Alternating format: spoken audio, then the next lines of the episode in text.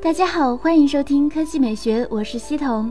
作为国产定制系统的元老级厂商，米 UI 八无论是在功能体验还是在系统优化上面都已经十分成熟。然而，目前米 UI 八还有一个小小的遗憾，那就是分屏功能。之前就有内测组网友在米 UI 论坛上发起一项关于分屏的投票活动，高达百分之七十七的用户表示需要分屏功能。这么高的呼声，官方不可能置之不理。就在刚刚，，MIUI 官方微博正式确认，分屏功能将能在 MIUI 九上加入。据悉，，MIUI 九会化繁为简，并且拥有更多功能。该系统不仅简单贴心好用，而且在拍照，特别是自拍功能上，能满足用户的需求。未来，所有基于安卓七点零或以上版本的 MIUI 系统的小米手机和平板设备，都将适配 MIUI 九。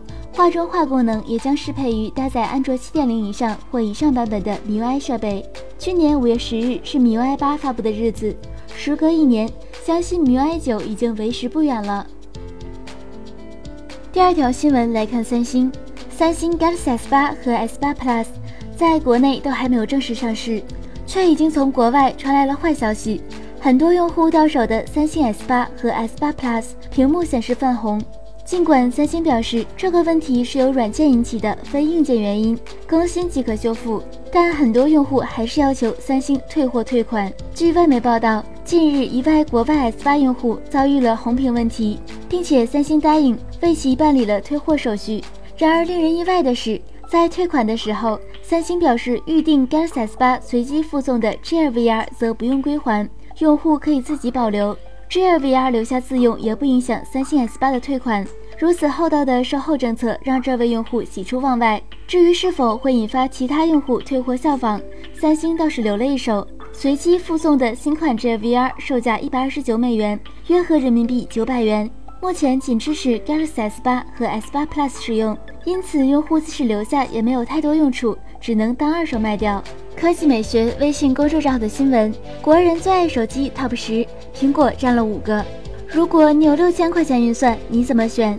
百分之四十三选择买苹果，百分之十六选择买三星，百分之十五选择买国产高端旗舰，百分之十三选择买高性价比机型，百分之十一选择买一台高性价比加一台千元机。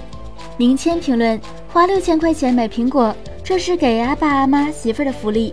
自己的话有六千，随便买个小米高配，剩三千带老婆孩子出去吃大餐。甘顺明评论。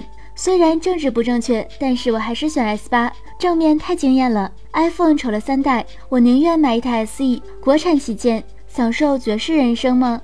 空白评论，竟然没有索尼这信仰，也没有其他品牌旗舰的选项，让我很尴尬。那今天的语音就到这里，大家明天见。